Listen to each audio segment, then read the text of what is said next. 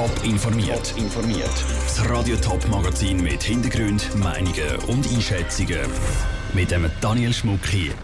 Wie die Stadt St. Gallen den Airbnb-Boom in den Griff bekommen wird und wie gross in der Schweiz die Gefahr von Internetsucht ist. Das sind zwei von den Themen im Top informiert.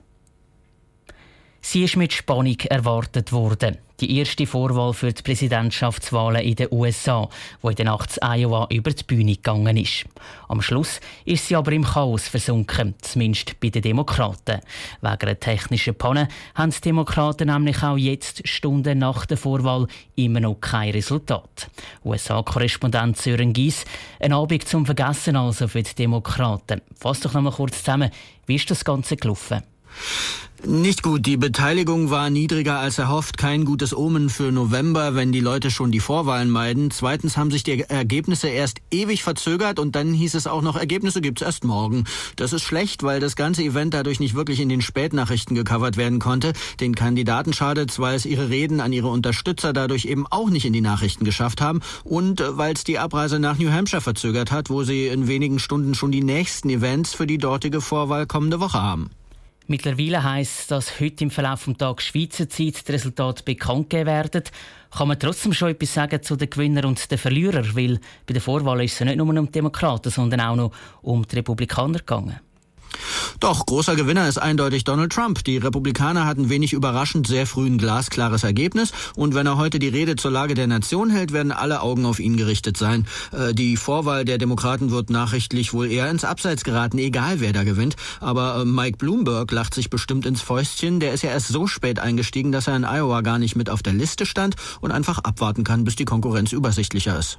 Danke für die Informationen aus den USA, Sören Gies. Es gibt aber auch bei den Demokraten Spekulationen über die möglichen Gewinner der ersten Vorwahl. Im Moment kursieren da vor allem die Namen von Bernie Sanders und Pete Buttigieg. Das sind aber wie gesagt erst Spekulationen, weil das Resultat wegen der Panne erst später bekannt gegeben werden könnte. Airbnb boomt. Das merkt auch die Stadt St. Gallen.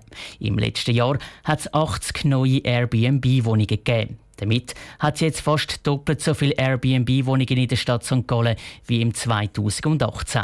Lucia Niffler. Immer mehr Leute wollen ihre Ferien lieber in einer Airbnb-Wohnung verbringen als in einem Hotel. Das zeigt die Entwicklung in der Stadt St. Gallen, wo die Anzahl Airbnb-Wohnungen stark angestiegen ist.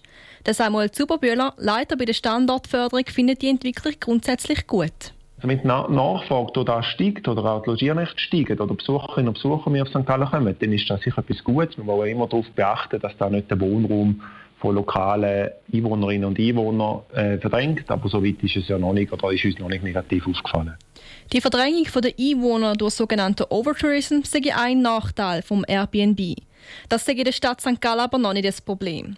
Er sieht auch keinen direkten Nachteil für die Hotels in der Stadt St. Gallen, wenn es mehr Airbnb-Wohnungen gibt. Es sei einfach wie ein weiteres Angebot für den Gast, meinte Samuel Zuberbühler. Er sucht neue Angebote, er sucht Angebote, die, die vielleicht flexibler sind, die für ihn flexibler sind, aber die Hotels sind da auch mit und sie haben auch neue äh, Konzepte etc. entwickelt. Ich glaube, gewisses Angebot gibt auch Attraktivität für den Standort.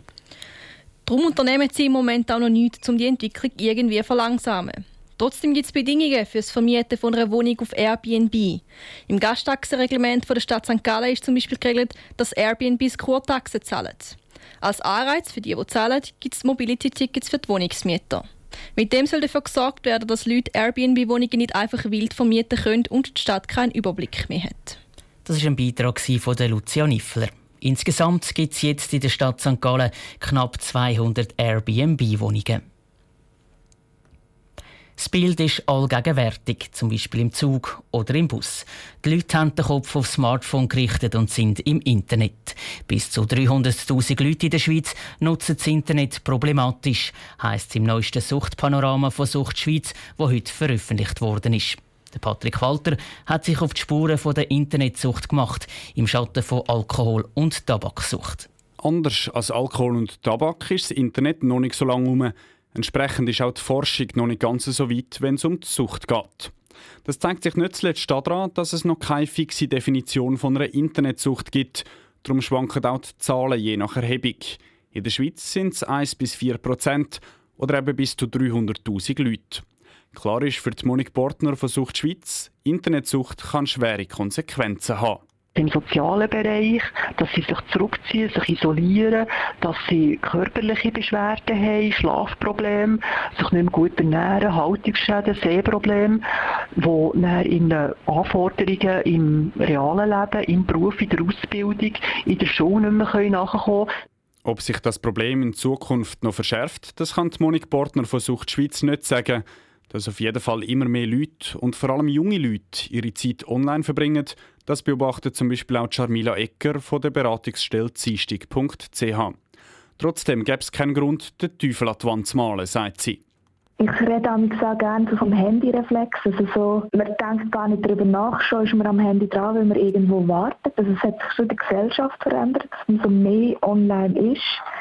Wir sind allgemein einfach mehr beschäftigt mit dem Gerät. Das heisst aber nicht, dass wir wegen dem Online-Sucht gefährdet haben. Ab wann ist denn Surfen im Internet tatsächlich gefährlich? Klar ist für Charmila Ecker, nicht jeder, der viel im Internet ist, hat gerade ein Suchtproblem. Und viele Jugendliche, mit denen sie zusammenarbeiten, schauen ihr Verhalten mit dem Internet auch selber als problematisch an. Weil es sind jeweils sicher die Hälfte, die von sich selber sagen, sie haben ein Suchtproblem. Ein kleines Indiz ist sicher mal so Bildschirmzeit, die wir anschauen, wo ich dann so merke, okay, wenn es so 50 Stunden pro Woche sind, schauen wir mal an, für was nutzt es denn. Wer das Internet zum Kommunizieren mit Kollegen braucht, ist sicher weniger gefördert als jemand, der zum Beispiel in Online-Casinos unterwegs ist, also vielleicht sogar spielsüchtig wird. Beide Experten sind sich aber einig, es besteht kein Grund zur Panik, auch wenn ein Haufen Leute zu viel im Internet sind. Die meisten Leute reflektieren nämlich ihren Internetkonsum und haben auch eigene Strategien, um den Konsum selber zu regulieren. Der Beitrag von Patrick Walter. Laut Sucht Schweiz muss Prävention von der Internetsucht vor allem bei den Eltern der Jugendlichen ansetzen. Die haben nämlich viele Fragen, wie ihre Sprösslinge mit dem Internet umgehen sollen. Auch müsse die Internetsucht in den Schulen mehr thematisiert werden. Top informiert, auch als Podcast. Mehr Informationen gibt es auf toponline.ch.